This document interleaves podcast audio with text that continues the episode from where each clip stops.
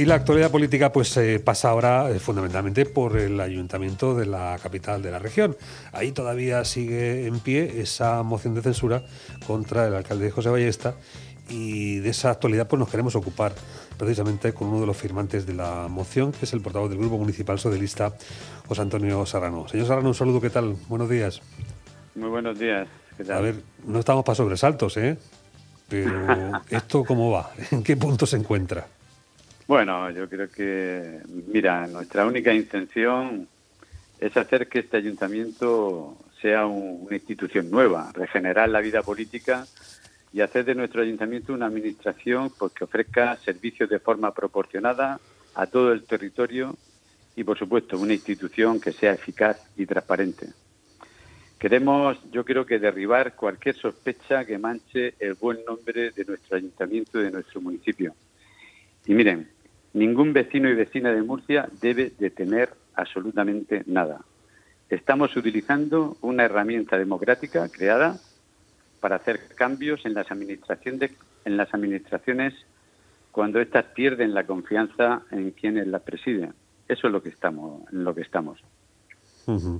Bueno, y escuchábamos al eh, consejero de empleo, recién eh, nombrado tras ese fracaso de la moción de censura en la Asamblea Regional, eh, argumentar la falta de necesidad de tal herramienta, habida cuenta pues que lo único que existe de fondo, decía el, el responsable Francisco Álvarez, pues una cuestión de quítate tú que me pongo yo. ¿Esto también así en el Ayuntamiento de Murcia? Hombre, yo creo que, que esto no es así, ¿eh? lo que lo, he comentado antes. Mire, no no es quítate tú, no es un y, y, y pon, y, pon- y me pongo yo, ¿no? Esto no, no es así. Esto viene motivado por muchas cuestiones que yo creo que están encima de la mesa. Alguna de ellas es pues esas dudas, esas dudas que tenemos en algunas contrataciones, en algunas y sobre todo porque se está investigando por parte de la vamos, de lo- por parte de, los fiscal y también por parte de la policía. Yo creo que estos son hechos de suma gravedad que hacen que tengamos que dar este paso hacia adelante. Pero, repito, nadie debe de tener nada. Venimos con muchas ganas, con mucha fuerza, con inquietudes, con ideas y sobre todo venimos sin lastre las personas que, va- que hemos planteado esta moción de censura. Y si la perdiéramos, si el PSOE la perdiera, pues continuaríamos trabajando, fiscalizando la labor de gobierno, haciendo una oposición tenaz, con propuestas para mejorar lo que queremos, mejorar la vida de la gente.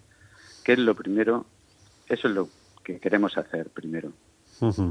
Para el éxito de esa moción será necesario pues contar con los votos suficientes y, y no sé si eh, estar a la espera y también pues con el ojo avizor a que se puedan producir movimientos o intentos de neutralizarlo con la eh, colaboración de algún posible tránsfuga. C- ¿Cómo andan ustedes de esto? Bueno, yo tengo mucha confianza en todas las personas que han firmado esta moción de censura, en todos los concejales y concejales que la han firmado. Mira, no todos eh, somos iguales, ¿eh? No todos nos vendemos al diablo. No todos yo creo que permanecemos en un sillón por aguantar en el cargo. Y no todos tenemos un precio. Eso es lo que le puedo decir. Ujú. ¿Me gustaría haber detectado algún tipo de movimiento por parte del Partido Popular eh, encaminado a esta cuestión, minar, eh, en fin, la afinidad o, o buscar incluso ayuda? Hombre, yo no, nosotros no hemos detectado nada. Yo lo único que le puedo decir es que 15 concejales no hemos puesto de acuerdo para presentar esta moción de censura. Y 15 concejales en la mayoría de este ayuntamiento. Ahora mismo que yo sepa, pues no, vamos, que yo sepa, no hay, que no hay movimientos, pero me imagino que estarán intentando presionar. Pero lo digo, lo que he dicho antes, no todos somos iguales.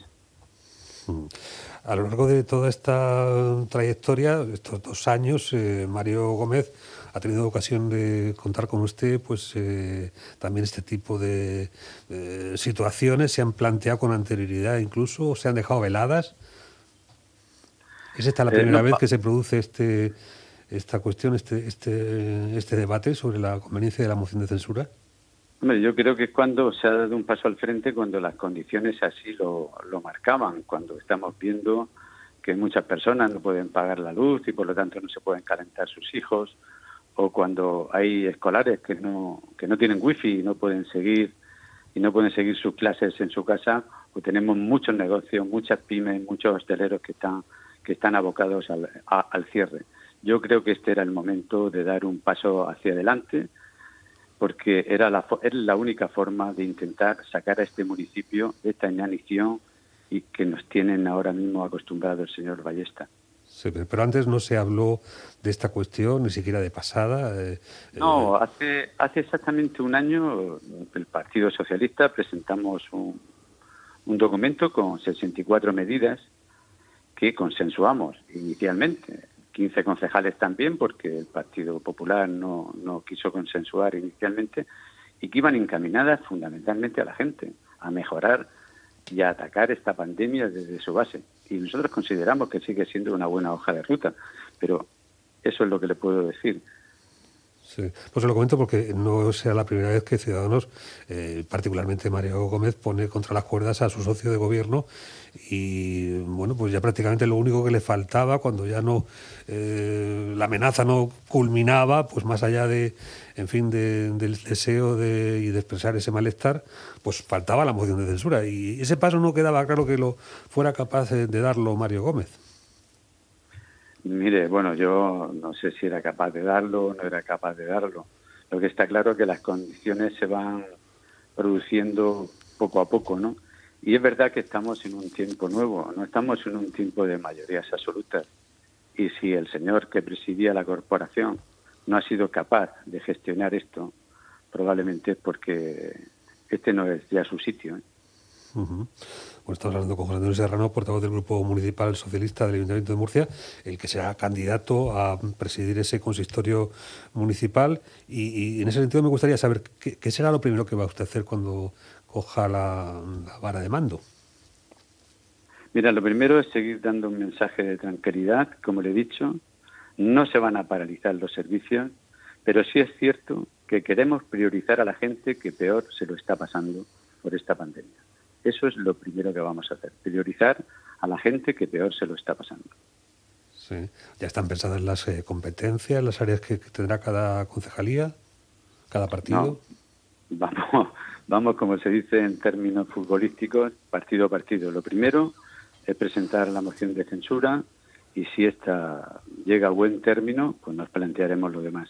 Sí, pero tendrán planes, supongo, ¿no? Esto, esto no se podrá dejar al último minuto. Hombre, planes hay, pero hay cuestiones que habrá que ir ajustando y que eso se ajustará después de que la moción de censura, si así lo entienden la mayoría de los concejales y concejalas del Pleno del Ayuntamiento, salga hacia adelante.